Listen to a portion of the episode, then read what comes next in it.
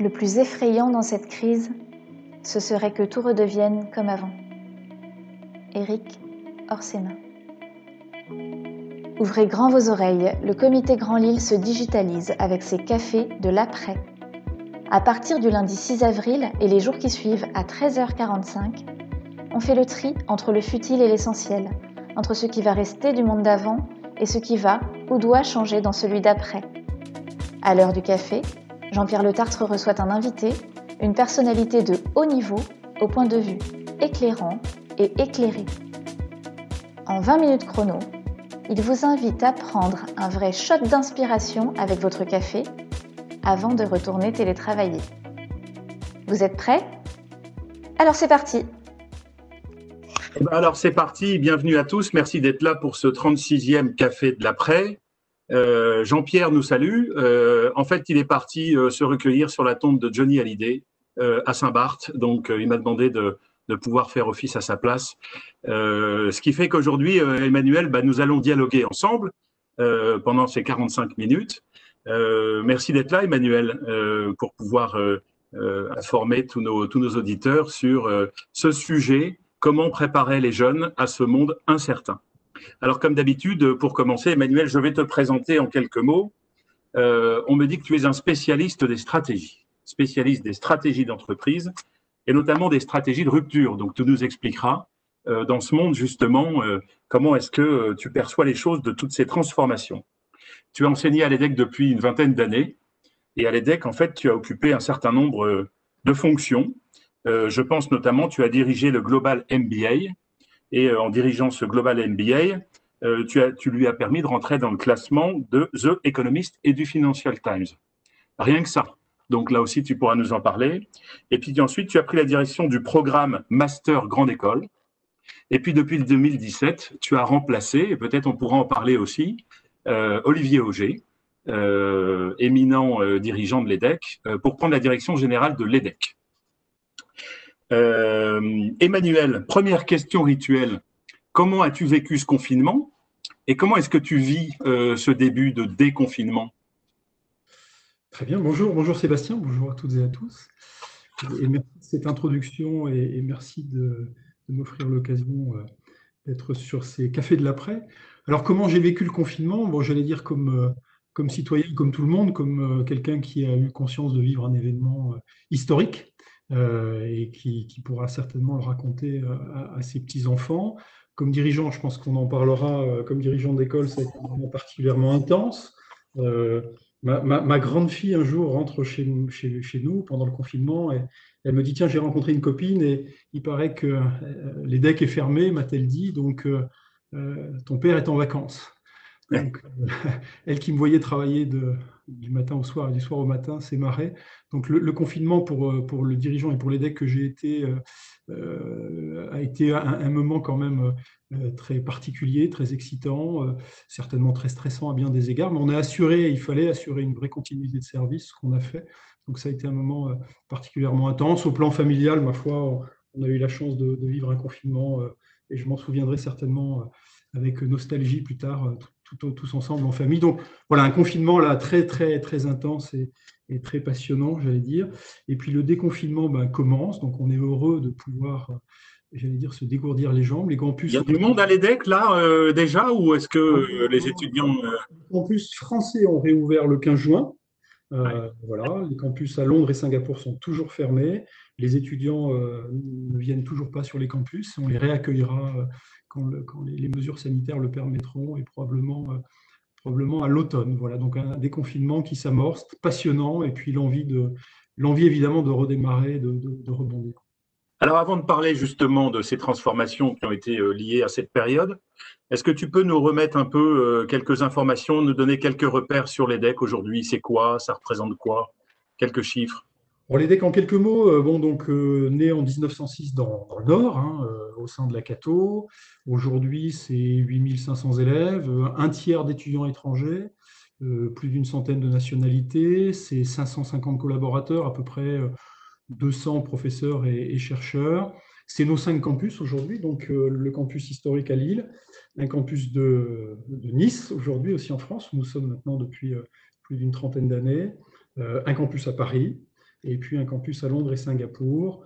voilà, 45 000 diplômés. Donc voilà pour, pour donner à peu près une, une idée de, de ce qu'est l'EDEC aujourd'hui en, quelques mots. On est aussi, peut-être un point important, on est, on est une grande école française et internationale et on délivre allez, une trentaine de programmes depuis le, bachelor, c'est-à-dire le programme post-bac, euh, en passant par le programme grande école, des masters, des MBA, de la formation continue et un PhD en finance. Voilà, on délivre un peu tout le, tout le spectre pour un budget de, de 140 millions d'euros. Voilà, en quelques mots. Mais merci. Mais d'ailleurs, c'est quoi une grande école? Alors, une grande école, dans, dans sa définition, j'allais dire littérale, c'est historiquement euh, euh, une école qui recrute ses étudiants euh, sur concours, après euh, deux ans de classe préparatoire, scientifique ou, euh, ou commerciale notamment. Donc historiquement, une grande école française, c'est ça. Et c'est un modèle, alors qui c'est assez étonnant, c'est un modèle qui n'a pas vraiment d'équivalent dans le monde, mais qui est reconnu pour son excellence dans le monde, puisque finalement, ça nous permet de sélectionner en France les tout meilleurs étudiants d'une classe d'âge. Mais d'ailleurs, c'est encore d'époque, ça, cette notion de grande école? C'est une bonne question. Alors, la notion de grande école, effectivement, et ce système de classe préparatoire et de, grande école, comme je le disais, n'a pas vraiment d'équivalent dans le reste du monde. Euh, le modèle, quelque part, est un peu attaqué, contesté par certains, mais il reste un modèle d'excellence. On le voit d'ailleurs, y compris dans les classements internationaux, finalement, euh, les écoles françaises s'en sortent extrêmement bien. Donc, c'est un modèle qu'il faut ben, faire, euh, j'allais dire, vivre avec son époque mais pour moi, c'est un modèle qui, reste encore, euh, largement d'actualité. Alors, euh, à propos d'actualité, la rentrée, euh, vous la préparez comment cette rentrée Ça y est, tout le monde à distance ou on change rien, on recommence comme avant Explique-nous sur quoi vous êtes en train de travailler. Alors, c'est en ça que cette année, cette crise est à la fois passionnante et à la fois évidemment compliquée. C'est que euh, personne ne peut vraiment prédire ce que sera la situation sanitaire euh, en septembre. Il y a deux mois, euh, on, prévoyait le pire. La semaine dernière, finalement, le déconfinement en France, en tout cas, se passe bien. Mais la Chine vient de refermer. Singapour, nous, on avait confiné avant la France, puis on a réouvert, reconfiné. Donc on voit bien qu'il y a des vagues, on voit bien que c'est très incertain. Et donc le problème de la rentrée, c'est que on est obligé de se préparer un peu à toutes les hypothèses, un peu à toutes les alternatives. Euh, avec un peu de chance, il y aura presque plus de mesures sanitaires, presque plus de mesures barrières, et donc on pourra envisager une rentrée euh, où le, mode présentiel sera dominant. Et puis, euh, si malheureusement, ce qu'on peut redouter aussi, l'épidémie revient en tout ou partie, eh bien, il faudra prévoir plutôt du distanciel. Donc, on a prévu une rentrée sur un mode qu'on appelle hybride, euh, une partie des cours, et on, ajustera cette quantité de cours, euh, aura lieu sur les campus en fonction des, contraintes euh, sanitaires qui nous seront imposées. Et puis, le reste sera fait en distanciel pour les étudiants. Donc, on se prépare à une rentrée voilà, sur ce mode-là. C'est pas simple, mais on est en tout cas content. On a fait le choix de ne pas faire une rentrée 100% en distanciel. Pour nous, l'EDEX est d'abord une école avec des campus. C'est une expérience pour les étudiants, une expérience de vie. Et donc, on a souhaité tirer au maximum parti euh, des contraintes qui nous sont données. Et autre élément important, on a choisi aussi de maintenir tous nos échanges euh, à l'étranger, donc autant que faire se pourra. Euh, mais on a fait le choix de ne pas annuler notre, notre, nos, échanges en fait pour nos étudiants. Donc, dès que ce sera possible, on les enverra et on recevra nos étudiants étrangers comme on le fait d'habitude. J'imagine que le capitaine que tu es, alors je ne vais pas parler d'inquiétude, mais il y a peut-être quelques préoccupations. Euh, le stratège, il dit quoi au capitaine? Alors, dans, ces moments-là, en fait, il y a, deux à trois choses très importantes. Il y a bien sûr euh, être en permanence dans la communication pour rassurer, expliquer, montrer qu'on est là, montrer qu'on, à défaut de prévoir, parce que prévoir n'est pas vraiment possible, mais qu'on planifie, qu'on fait des hypothèses, et puis que le moment venu, on fera des choix. Euh, la deuxième chose qui est importante, c'est de et je parlais de planification à l'instant, et de, encore une fois, on ne peut pas prévoir, mais on peut scénariser. Donc ce qui est important, c'est de scénariser. Moi, ce que j'apprends dans cette crise aussi, c'est à décider le plus tard possible, en fait. Je ne sais pas si ça vaut dans d'autres industries, mais en tout cas, dans l'industrie qui est la mienne, je trouve que pour l'instant, ça nous a plutôt euh, bien servi on se prépare sans arrêt, on est sans arrêt en train de regarder l'évolution de la crise, nos partenaires un peu partout dans le monde, nos campus, etc. Nos étudiants aussi, ce qu'ils veulent, ce qu'ils pensent, ce qu'ils nous disent, nos professeurs. mais en fait, c'est décider au plus près finalement de la deadline, prendre une décision le plus tard possible. Il y a des écoles qui ont annoncé il y a quelques semaines qu'elles allaient reprendre en 100% distanciel. Euh, pour moi, elles ont pris un risque en fait, puisque euh, évidemment, plus on se rapproche de septembre, et plus on est en mesure d'avoir quand même une, prévision un peu plus précise euh, de ce qui va se passer. Donc, je dirais, il y a sur le plan managérial beaucoup de communication, sur le plan donc de la décision, effectivement, laisser le temps au temps, tout en étant le plus dans la prospective possible. Je crois que c'est deux choses. Puis après, c'est vraiment un moment où il faut prendre des décisions qui vont accélérer certaines choses. Le, distanciel est typiquement quelque chose qu'on avait prévu de mettre en place, qu'on avait commencé à mettre en place. Il est évident que la crise étant là et ce qui se passe, finalement, on ne va pas revenir à l'identique dans trois mois, dans six mois. Donc c'est le moment bah, de mettre en place et d'accélérer finalement des choses qu'on avait prévu de faire. Il faut en faire une opportunité quelque part. Euh, ouais, il y avait euh, un certain nombre de professeurs qui étaient déjà à l'aise avec le distanciel et un certain nombre d'autres qui ne l'étaient pas. Bah, on a accéléré leur formation, on a accéléré la mise en place de tout ça. On a investi sur finalement, on a accéléré des investissements qui étaient prévus un petit peu plus tard, justement pour aller plus vite euh, dans la vague digitale en fait qui est finalement qui est là du fait du Covid. Donc c'est un petit peu toutes ces choses-là, finalement, qui, dans la crise, se, révèlent et se mettent en place. Très bien. Euh, je vais enchaîner sur un sujet qui, qui, moi, m'a surpris quand j'ai préparé cet entretien. j'ai découvert une lettre que tu as écrite en mai. je vais lire parce que je trouve que c'est très intéressant par rapport aux clichés qu'on peut avoir sur les, business schools et les écoles de commerce. dans cette lettre, tu parles, parce que c'est toi qui écris à tes parties prenantes, de se mettre au service des générations futures, d'éducation au business, de recherche utile. Euh, mais qu'est-ce qui se passe à l'EDEC, les gars, là? Vous, euh, vous pétez les plombs? Oui, alors c'est vrai que euh, c'est un virage fort qu'on est en train de prendre. alors, d'abord, c'est toujours, avant de regarder l'avenir, c'est toujours intéressant de regarder le passé. Et quand on regarde, finalement, on est né, je le disais, au sein de la Cato, on est même né au sein d'HEI, en fait, pour être précis, qui était une école d'ingénieurs de la Cato. Ah Et quand on regarde les textes des fondateurs, euh, ils étaient, donc c'était des patrons du Nord, euh, humanistes, finalement, et ils avaient déjà... C'est quand la création de, l'EDEC Alors, l'EDEC 1906. 1906. Euh, et, ils avaient déjà l'envie de former des patrons, des dirigeants, ce qu'ils appellent complets, et qui avaient pour vocation eh bien, de de, alors je ne vais pas dire d'avoir un impact sur le monde, mais en tout cas d'être très sensible à l'impact de leurs décisions sur l'ensemble de la communauté. Ils étaient évidemment sensibles à la, condition ouvrière, mais à bien d'autres choses également. Donc il y avait déjà dans l'ADN de l'EDEC, quelque part, dès le départ, sur les fonds baptismaux, cette idée qu'on euh, enseigne pour former des dirigeants qui évidemment vont avoir un impact sur le monde. Et puis, euh, on a depuis maintenant 20 ans, notre slogan, c'est Make an Impact. Donc, on a euh, finalement déjà dans notre réflexion, dans notre envie, euh, l'idée d'avoir un impact sur le monde. Alors, évidemment, l'idée maintenant, c'est d'aller un cran plus loin. c'est, quelque part, de dire pendant longtemps, notre mission a été de servir le business. C'est normal, on est une business school. Toutes les business schools au monde avaient pour vocation de servir le business, bien sûr, de former des étudiants, des dirigeants, des leaders mais pour servir les entreprises. Euh, notre, moto interne, d'ailleurs, depuis 20 ans, c'est EDEC for Business. Et on l'a mené, euh, j'allais dire, très loin, euh, y compris dans notre, dans notre recherche utile, etc., etc. Et puis, on est à un moment où le monde doit aller un cran plus loin.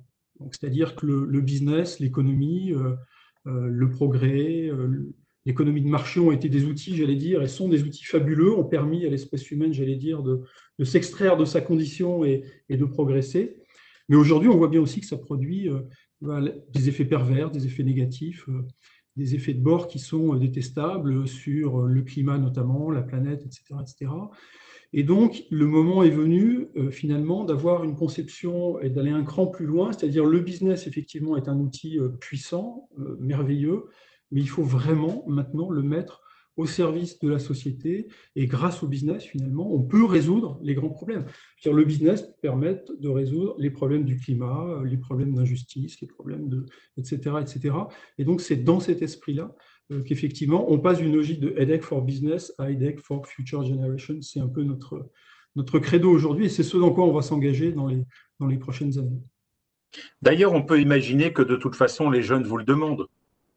Alors, c'est ce que j'allais dire finalement, euh, à chaque bout de la chaîne, quelque part, on est incité à le faire. Donc la, jeune génération qui arrive, et en cela, euh, moi je la trouve assez merveilleuse, elle a, elle a ses qualités et ses défauts, comme toute génération, mais elle a au moins une qualité, c'est qu'elle est concernée par les problèmes du monde, elle a envie de les changer, elle a envie d'avoir de l'impact d'ailleurs, donc ils veulent ça. Donc les jeunes, effectivement, nous le demandent, ils nous demandent de plus en plus euh, des cours en rapport avec le changement climatique, etc.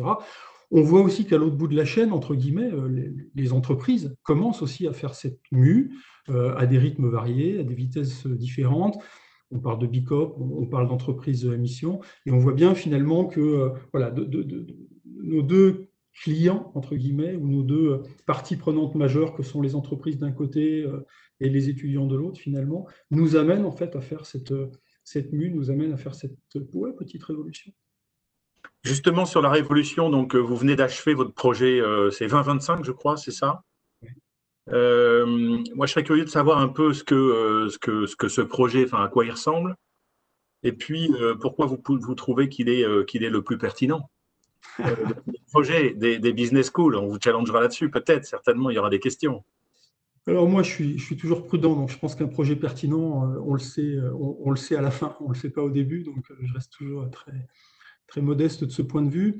Donc, c'est effectivement un projet dont la, baseline, c'est euh, Elect for Future Generations. Donc, c'est effectivement de mettre la puissance du business au service de la société et de faire en sorte que bah, le business devienne un outil qui nous permette de résoudre un certain nombre des grands problèmes auxquels euh, l'humanité, j'allais dire, est confrontée. Euh, alors, on, a bon, développé tout un projet, on a, y compris fait euh, ce qui est dans l'air du temps, on a fait une plateforme participative pour interroger toutes nos parties prenantes, euh, qui s'appelait EDEC Tomorrow, en fait, donc pour effectivement réfléchir à ce qu'allaient être nos stratégies, nos orientations dans les, dans les années futures. Moi, j'ai fait un tour du monde de, de mes, de mes collègues dignes de business school, euh, aussi bien de, d'Harvard, de, Berkeley, de Nanyang, etc. Donc pour avoir justement un peu un, ressenti et voir euh, au-delà du contexte français euh, ce qui se passait, quelles étaient les grandes tendances. Et puis on a défini un plan, alors avec sept grandes priorités majeures. Bon, je ne vais pas les décliner, mais disons que pour les decks, pour moi, il y a trois grandes transformations qu'il faut maintenant entamer dans les, dans les cinq prochaines années. La première grande transformation, je crois qu'aujourd'hui, l'EDEC est devenu une référence mondiale en finance. Et euh, je crois que notre prochaine étape, compte tenu de, ce que je viens de dire, notre prochaine grande étape va être d'être reconnue comme une, une, marque mondiale en finance utile. Euh, en finance responsable, en finance soutenable, finance verte, etc. Donc ça veut dire qu'on va orienter davantage notre recherche en finance sur ces sujets-là, les critères ESG, la finance climatique, etc. etc.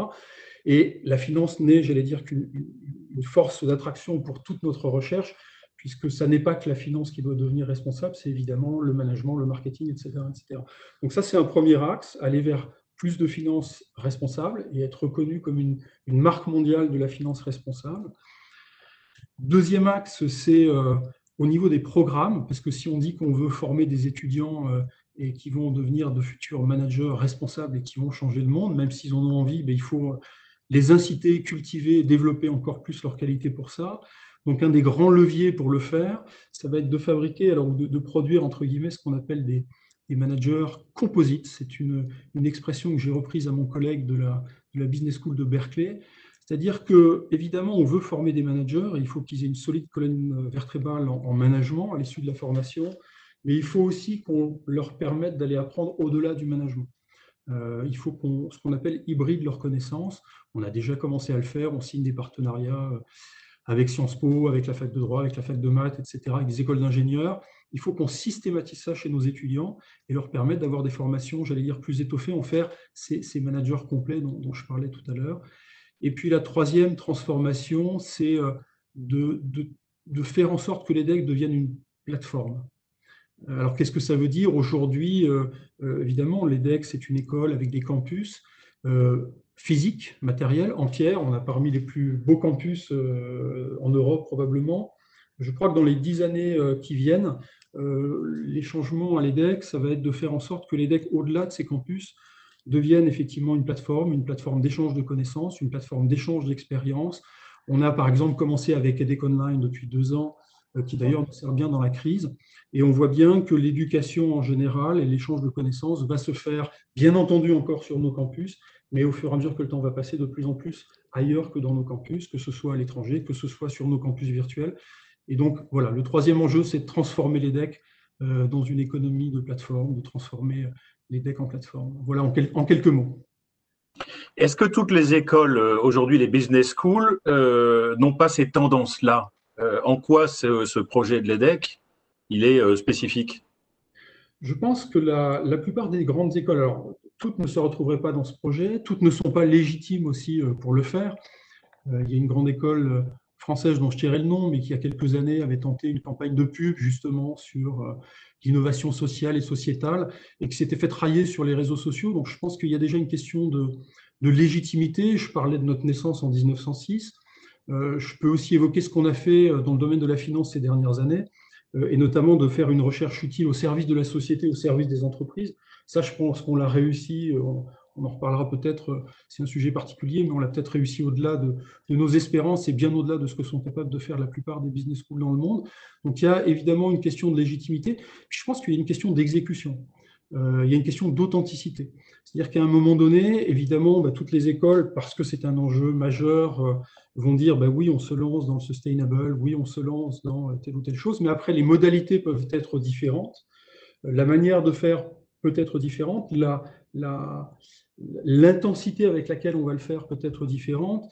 Euh, à l'EDEC, par exemple, pour internationaliser nos programmes, si là je me tourne un peu vers le passé, aujourd'hui, notre programme Grande École, notre Master in Management, il est 100% en anglais.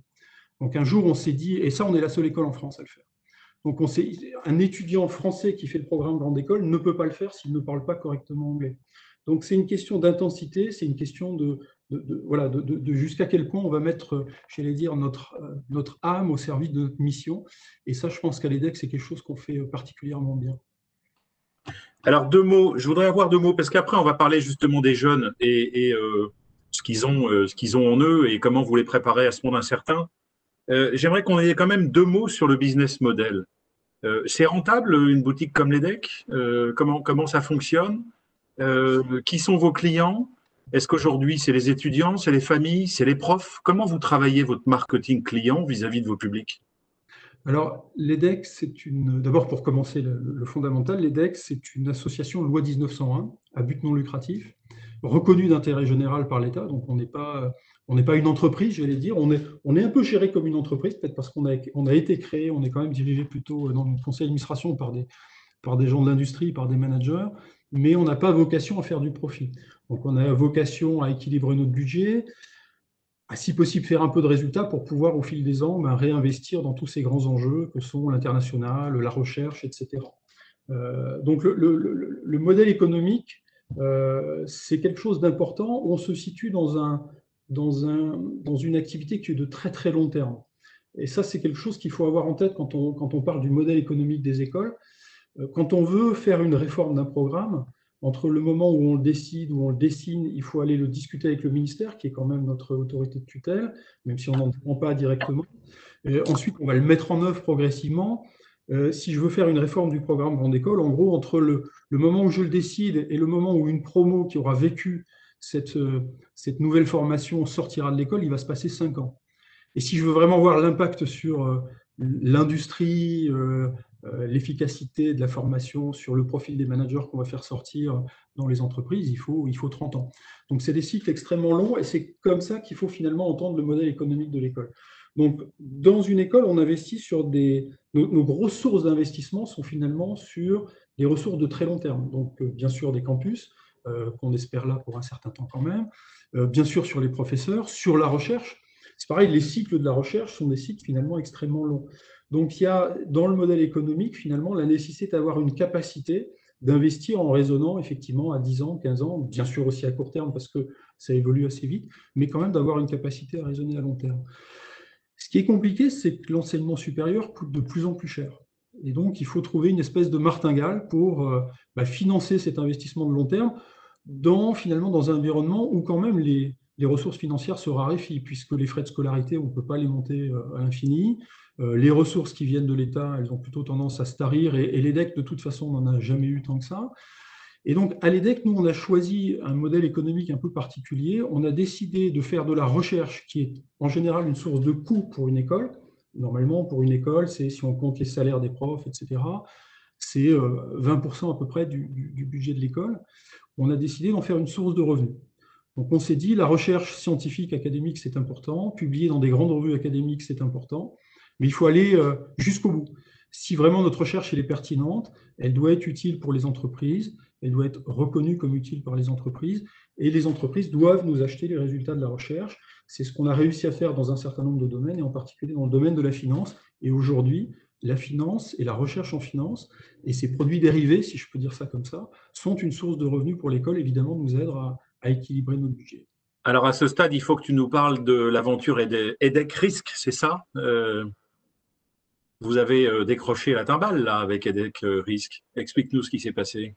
Alors oui, la, timbale, c'est vrai que le challenge avait, avait, avait, titré sur le jackpot. bon, l'expression n'était pas forcément heureuse parce que c'est pas quelque chose qu'on a, a joué avec un jeton dans un casino, mais bon, et, c'est des investissements euh, euh, prudents qu'on a fait parce qu'on investit avec l'argent de nos étudiants et des familles, donc on ne pouvait pas faire n'importe quoi. L'histoire, elle débute il y a 20 ans avec euh, mon prédécesseur, effectivement Olivier Auger, un dirigeant emblématique de l'EDEC, et le président de l'époque, et puis un professeur de finance un peu atypique qui s'appelle Noël Aminck. Et l'idée, c'est de dire, si on veut que l'EDEC ait une, vraie reconnaissance internationale, elle ne pourra pas être reconnue dans tous les domaines, donc on va essayer de percer dans un ou deux domaines. Et puis on a mis plusieurs plusieurs fers au feu. Et puis, il y a un fer qui a bien fonctionné, c'est la finance. Donc, effectivement, un centre de recherche en, gestion des risques, gestion d'actifs, qui démarre sur notre campus de Nice, en fait, il y a une vingtaine d'années, qui progressivement, euh, euh, avec l'arrivée de nouveaux professeurs, avec des financements plutôt assurés par des entreprises et en partie par l'école, va acquérir une, vraie notoriété mondiale. Et puis en 2012, il y a l'idée de dire, eh bien, euh, toute cette connaissance, cette recherche qu'on a développée sur la gestion d'actifs, euh, essayons euh, d'en faire une connaissance, j'allais dire, actionnable, de la mettre au service des entreprises, des investisseurs. Et puis, on a démarré effectivement euh, un spin-off à vocation commerciale en 2012. Et donc, ce spin-off, en fait, vend, il s'appelle Scientific Beta, puisqu'il vend des, indices, et notamment en intégrant la, une méthode de, Smart Beta, il vend des indices aux investisseurs. Et donc, il y a des investisseurs un peu partout dans le monde, fonds de pension, fonds d'investissement, eh bien, qui euh, répliquent les indices de l'EDEC. Et pour faire ça, finalement, euh, ils payent euh, à chaque fois une petite commission. il y a aujourd'hui une cinquantaine de milliards de dollars d'investissement qui répliquent les indices EDEC un peu partout dans le monde. Le, fonds de pension de la police de New York réplique les indices EDEC, etc. Donc, il y en a un peu partout, aussi bien en Asie qu'en Europe qu'aux États-Unis. Et puis, et puis voilà, la, boîte a grandi, grandi. Et puis un jour, on a été approché par un repreneur potentiel une fois, deux fois. Au début, on avait dit non. Et puis, euh, et puis voilà, vu la croissance, vu les montants en jeu, on a décidé effectivement de vendre donc à SGX, qui est la bourse de Singapour, euh, au, mois de, au mois de janvier. Finalement, la transaction s'est faite au mois de janvier euh, de cette année. J'ai entendu que la valorisation était supérieure à 200 millions d'euros. Vous allez faire quoi de cet argent? Alors, effectivement, la, valorisation est de 200 millions d'euros, donc euh, de laquelle, évidemment, l'EDEC va récupérer euh, la majeure partie. Euh, on va, pour l'instant, l'argent est, dans les mains de la fondation EDEC, puisqu'en fait, l'EDEC étant à but non lucratif, on, a sorti en fait cette initiative, on l'a mise dans une fondation, et puis c'est la fondation qui va décider. Aujourd'hui, il, y a évidemment l'idée générale, elle va être d'investir dans les grands axes de développement du plan. Donc, on va réinvestir déjà une partie de l'argent euh, je parlais d'être les champions du monde de la finance utile. On va réinvestir l'argent dans des, petites sœurs et des petits frères de scientifiques bêta, puis on leur souhaite la même, euh, souhaite la même destinée, euh, pas uniquement financière, mais en termes d'impact également. On souhaite également faire un, fonds d'investissement pour investir dans des startups, et notamment des startups des incubateurs EDEC, et notamment des, des startups green, ou en tout cas avec des missions orientées vers le développement durable. Et puis, euh, certainement également une partie de l'argent utilisé pour euh, les bourses, puisque c'est un point important de notre plan, euh, développer la mixité sociale à l'EDEC. L'EDEC investit déjà beaucoup dans la mixité sociale, donc on, redonne sous forme de bourse aujourd'hui 10 millions par an à un certain nombre de nos étudiants. Et l'idée, évidemment, est d'accentuer encore cette politique-là.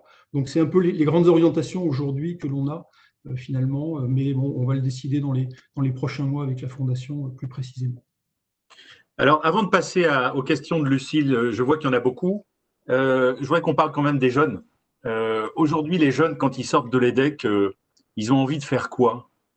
Qu'est-ce que tu remarques? Et, puis la deuxième question, c'est comment tu les prépares à faire ce qu'ils ont envie de faire? Alors, il y, a une génération là qui arrive depuis quelques années qui est vraiment, toutes les générations sont sympas, mais là on a vraiment une génération sympa, vraiment intéressante.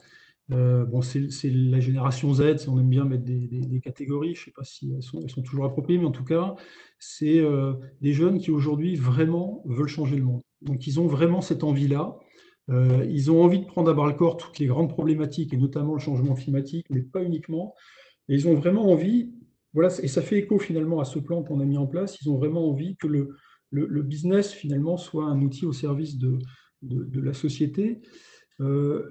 Alors, peut-être une remarque préalable, l'EDEC ne va pas devenir euh, une, antenne de, la France insoumise. Hein. je pense que pas le, c'est pas mm. ça. Il s'agit bien vraiment de, concilier. Euh, et encore une fois, d'ailleurs, la, bonne nouvelle, tous les ans, l'EDEC fait une enquête auprès de, des jeunes de classe préparatoire, euh, à peu près 3000, 3000 jeunes en fait, pour avoir une idée un petit peu de, leur avenir, de, savoir ce qu'ils veulent faire, de comment ils conçoivent l'entreprise. 90% d'entre eux ont une image positive de l'entreprise et du business. Donc, il n'y a, pas de, a pas de défiance, ils ne veulent pas nécessairement remettre ça en cause. Alors, j'ai envie de te couper parce que moi, ce qui me brûle la langue, c'est euh, est-ce qu'ils ont conscience de la complexité de la tâche? Alors, parfois non. Et c'est un peu ça, c'est ce que j'allais dire. Là, c'est un peu le pendant euh, un peu compliqué, c'est que parfois, il faut leur dire que finalement, changer le monde, ça prend du temps, ça prend de l'énergie. Euh, c'est pas en six mois qu'on va le faire. Euh, voilà, c'est un, peu, un peu ça finalement, le, si je pouvais dire le travers, mais en même temps c'est tellement d'enthousiasme euh, de cette génération-là. Par rapport à ce qu'ils font, peut-être, euh, et, justement dans cette tendance-là, les, deux, trois points importants, puis après s'il y a des questions, on pourra creuser, mais de moins en moins veulent travailler et vont travailler dans des grandes entreprises. Et de plus en plus vont travailler dans des petites ou des ETI, des petites entreprises ou des ETI, pourquoi? Parce qu'ils ont le sentiment que c'est justement moins compliqué, moins complexe, que l'impact sera plus direct, qu'ils seront plus en prise avec les choses. Ça, c'est un premier point. Et deuxième point, c'est qu'on a quand même de plus en plus de création d'entreprises. Si je regarde sur les, dix dernières années, là aussi, l'évolution. Et puis, bien sûr, on a de plus en plus d'étudiants qui vont dans le digital, dans la data. Euh, voilà, ça, c'est aussi une tendance sur laquelle je pourrais revenir si c'est nécessaire. Euh, mais voilà un petit peu des, signaux forts et des signaux faibles. Ben, je propose qu'on passe la parole à Lucille euh, je vois qu'il y a beaucoup de questions, donc euh, à toi la parole. Oui, effectivement, on a reçu beaucoup de questions assez en alignement avec ce que vous êtes en train d'introduire. Euh, justement, on avait une question qui était intéressante d'Alex, qui nous demandait si vous anticipez, si vous prévoyez un conflit de génération entre les, les business men et women d'hier et ceux de demain qui sont en train de se préparer aujourd'hui. Ah, euh, oui, oui, oui. D'ailleurs, on le voit bien euh, dans, certains de l'ancienne génération, et je mets avec des, grosses guillemets ancienne génération, parce qu'il faut se méfier des, catalogues, euh, mais on voit bien qu'il y en a, par exemple, qui sont énervés par le start-upisme, qui sont énervés par l'impatience des jeunes, qui sont énervés par leur, incapacité réelle ou proverbiale de, respecter des règles, de s'engager dans un collectif, etc. Donc oui, il y a un conflit. Euh, d'ailleurs, je pense que le désintérêt de la génération actuelle pour les grandes entreprises est un peu une illustration là, de, ce conflit et de ces difficultés. Maintenant, il ne faut pas généraliser. On a des jeunes qui vont dans des entreprises qui arrivent. une génération euh, qui, quelque part, se convertissent aussi à, cette économie de la transition, euh, quelque part, qu'on prépare. Donc, c'est pas, bon, évidemment, les, deux mondes vont, se percuter un peu, puis vont aussi s'entrepénétrer, s'enrichir l'un l'autre, du moins, je, l'espère. Et on pourrait parler des générations alpha, si vous voulez, c'est-à-dire ceux qui vont arriver chez nous, à l'EDEC, euh, vers, 2030. Donc, ceux qui sont nés, euh, voilà, ta, fille la plus jeune, Sébastien, euh, la Oui. Parce que ça, ils vont être encore, ça va être encore différent. Justement, euh, on a une autre question de Christophe. Est-ce que vous pensez que les managers que vous êtes en train de former seront euh, objectivés autant sur leur performance en RSE demain que sur leur performance business financière alors, c'est une vraie question. C'est un des gros, gros enjeux de la, transition dont je parlais tout à l'heure, c'est la mesure. Parce que dans le fond, euh, si en face de ces grandes et belles ambitions, met pas des KPI, il ne se passera pas grand-chose. Donc là, après, euh, je pense que les grandes entreprises vont quand même, tôt ou tard, être obligées de le faire. Parce qu'on voit bien que l'accès finalement euh, aux, facteurs de production pour les grandes boîtes, que ce soit, euh, que ce soit le capital, que ce soit la main-d'œuvre, dire si elles veulent toujours attirer des jeunes talents, que ce soit même les consommateurs aujourd'hui, on voit bien que les entreprises vont être obligées de donner des gages au-delà du greenwashing et vont devoir vraiment mettre en place des indicateurs. Donc, oui, je l'espère. J'espère que ce, mouvement des, des B Corp, ce mouvement des entreprises à mission, va effectivement se traduire par. Euh, on avait déjà le triple bottom line hein, il y a quelques années qui est apparu, euh, mais j'espère bien que tout ça se traduira concrètement dans des objectifs mixtes, on va dire, pour, pour les managers. En ce qui concerne les domaines d'activité qui, qui, qui, intéressent les jeunes, on s'aperçoit dans les statistiques qu'en 2020, c'est plutôt le luxe, la banque, le conseil en stratégie et l'aéronautique qui sont en top du classement. Est-ce que euh, et on, remarque aussi que les GAFAM sont en chute dans ces mêmes classements. Euh, quel est votre regard sur ce point, votre analyse?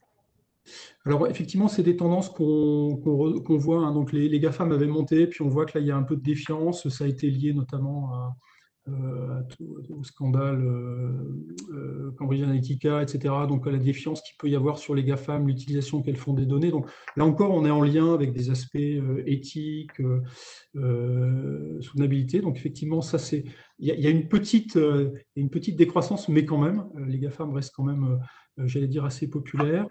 on voit effectivement, alors en tout cas à l'EDEX, c'est très très clair, il y a eu une vraie bascule sur les dix dernières années. Et on est aujourd'hui 60% de nos diplômés dans la grande école, donc 1500 élèves par an, 60% vont dans des institutions financières ou dans le conseil. Donc là, c'est une tendance très très forte, euh, clairement, euh, qui, aujourd'hui se dégage euh, dans, le placement de nos étudiants, malgré tout et malgré tout ce qu'on vient de se dire. Et dans toutes ces modifications, les, les profs, les enseignants, les intervenants, comment vous faites pour que eux aussi euh, soit aligné avec ces évolutions-là.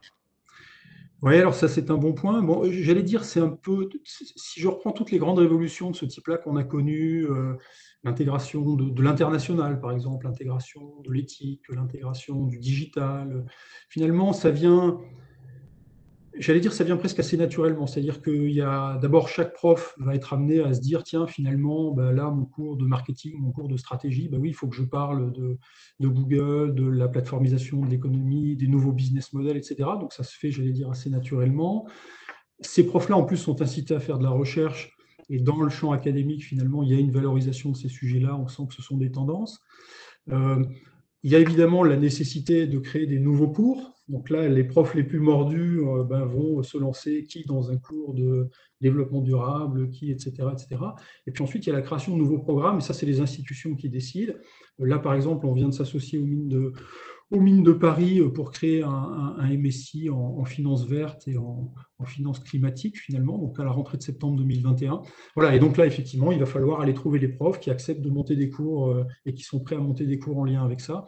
Donc voilà, c'est tout un cercle vertueux, effectivement, qu'il faut enclencher.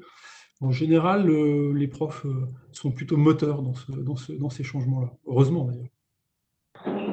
Lucille. Oui, alors on a des questions qui se, qui se complètent entre elles. Alors on a Pierre-Yves qui nous demande que pensez-vous du mode de financement actuel des études? Est-ce que les parcours d'excellence sont accessibles à tous, selon vous? Est-ce qu'on part sur une américanisation du système français? Et on a Vincent euh, de son côté qui demande si vous pouvez parler de l'ampleur et de l'activité du programme EDEC for All. Du coup, je pense que tout ça est un petit peu lié. Alors, est-ce que les parcours d'excellence sont accessibles à tous? Euh, il, y a, deux niveaux de, non-accessibilité. Il y a un premier niveau qui est un niveau financier, effectivement. Euh, euh, voilà, c'est vrai, hein, une, année à l'EDEC, c'est 15 000 euros dans le programme de la grande école, donc c'est pas rien. C'est pas plus cher, j'allais dire, qu'un étudiant dans le supérieur à l'université française, sauf que ben, n'étant pas subventionné, nous, on est obligé de demander aux familles de payer cette somme-là. Après, il y a un retour sur investissement, euh, honnêtement, euh, de quelqu'un qui sort de l'EDEC, euh, quel que soit le programme, qui fait que très rapidement, au niveau de salaire moyen auquel les étudiants sortent, voilà, les, études sont finalement assez vite payées. Mais effectivement, quelqu'un qui, par exemple, ne se sent pas les moyens financiers, il bah, faut aller emprunter de l'argent. Aujourd'hui, nous, on arrive à négocier avec des banques des prêts sans garantie, par exemple, pour les étudiants. On va aider, alors c'est le programme EDEC for All, euh, comme je le disais, c'est aujourd'hui à peu près 30% de nos étudiants euh, au total du groupe EDEC qui reçoivent sous une forme ou sous une autre une aide financière. Et le, montant global qu'on investit, parce que je le considère comme un investissement, c'est 10 millions d'euros. Donc c'est à peu près 15% des, frais de scolarité globaux. Et effectivement, ça permet d'avoir plus de, diversité sociale. L'autre forme de, comment dire, de non-accessibilité, elle est plus sur l'autocensure. C'est même plus un problème financier, c'est des jeunes qui vont se dire, mais de toute façon, une grande école, une classe préparatoire, c'est pas pour moi. Alors qu'en fait, euh, bah, il faut bien sûr avoir un certain nombre de codes, mais il faut avoir le talent. Si on a le talent, ça fonctionne. Et là, je pense que les grandes écoles ont un vrai progrès à faire sur euh, effectivement aller chercher des jeunes qui, euh, quelque part, s'autocensurent, ne rentrent pas dans le système d'enseignement supérieur pour aller vers des parcours d'excellence. Et là, je pense qu'on a des progrès à faire pour aller chercher ces jeunes-là aussi, parce que c'est notre devoir aussi d'aller les chercher. Merci. Alors, on a Isabelle qui nous demande comment est-ce que vous mettez en avant l'innovation en termes de management et de transformation des organisations au sein de vos enseignements. Oui, j'allais dire c'est un sujet, euh, c'est un sujet permanent aujourd'hui. Euh, euh, on a évidemment des cours d'innovation, la transformation des organisations. C'est là aussi, c'est des, des, sujets, j'allais dire, qui sont rentrés dans les mœurs en fait. Donc dans tous les programmes, vous allez retrouver euh, des cours sur la transformation, sur l'innovation. Je crois que le problème, c'est plutôt comment, et c'était un peu la question d'ailleurs de, Sébastien à laquelle je n'ai pas forcément répondu, mais comment on va préparer nos étudiants à ça? Comment on les prépare à ce monde qui est dans un changement permanent, dans une transformation permanente? Euh, alors, c'est évidemment en faisant des cours sur ce que c'est que le changement, mais c'est bien au-delà. C'est en les mettant dans des situations pédagogiques très variées. C'est en les exposant à, à ce qu'on appelle l'altérité aussi, c'est-à-dire en, en, les sortant un peu de leur parcours strictement en management et en allant leur faire rencontrer des euh, jeunes ou des, des institutions dans d'autres horizons, donc de travailler avec des étudiants d'école d'ingénieurs, de travailler avec des étudiants euh, en droit, etc. Donc d'exposer finalement nos jeunes à des expériences qui soient les plus variées possibles et leur donner, j'allais dire, une certaine plasticité intellectuelle, ou en tout cas euh, de, la développer encore. Je pense que c'est aussi ça, finalement, qui leur permet à un moment donné eh bien, de, euh, d'être capable euh, de faire changer, de changer eux-mêmes et de faire changer les organisations avec eux.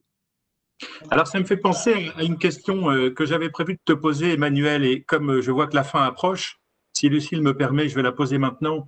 tu m'as dit que tu avais écouté un certain nombre de cafés de l'après. Et, toi, tu es euh, spécialiste des stratégies d'entreprise.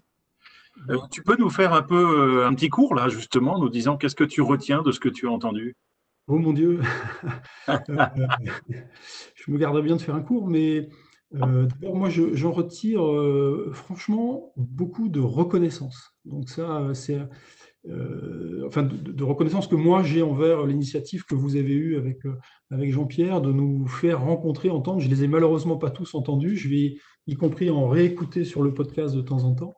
Mais je trouve que c'est des moments où on peut effectivement se poser, réfléchir, entendre des gens qui effectivement sont inspirants, qui dans d'autres situations ont des, des problèmes identiques ou un peu différents, euh, donc je, trouve que ça a été des moments, et pour ça j'ai beaucoup de gratitude envers euh, les cafés de l'après. Alors après, c'est toujours difficile de, citer l'un ou l'autre euh, parce que de, chacun on retire quelque chose. Et les tendances que toi, en tant que spécialiste, justement, tu, tu retiens de ce que tu as entendu?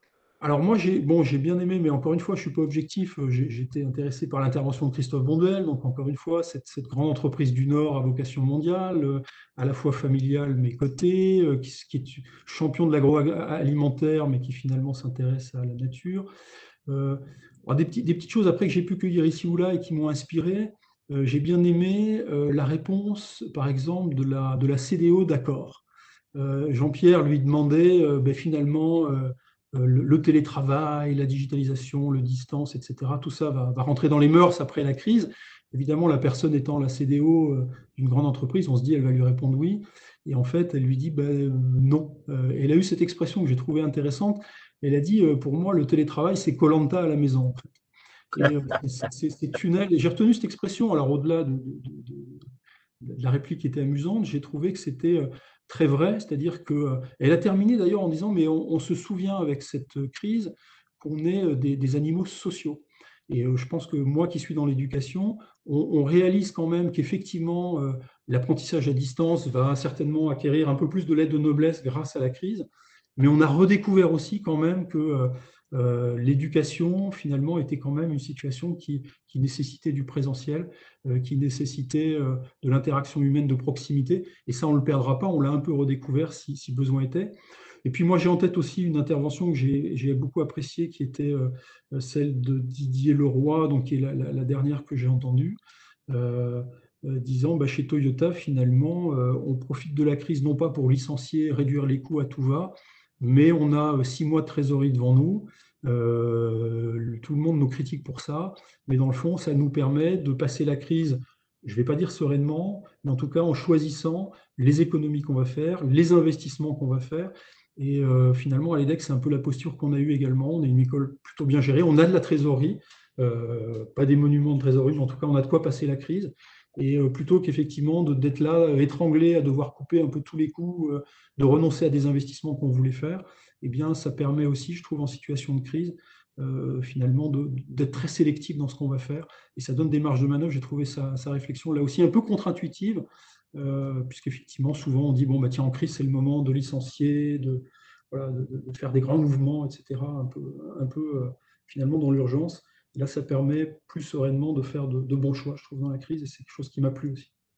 Alors la problématique, c'est d'être dans cette situation-là. Mais bon, on pourra en reparler à un prochain café de l'après. Euh, merci Emmanuel, merci Emmanuel pour, euh, pour cette intervention. Il y a la dernière question rituelle euh, sur ton espoir pour l'après.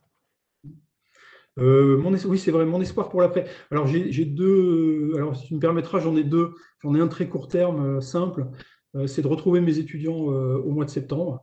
Parce qu'une école sans étudiants, c'est comme les enfants, hein, euh, des fois ils partent chez les grands-parents, euh, ah, on se dit ah, enfin, euh, tout est plus calme dans la maison, puis au bout d'une journée, deux jours, il nous manque. Et une école sans étudiants, c'est pareil.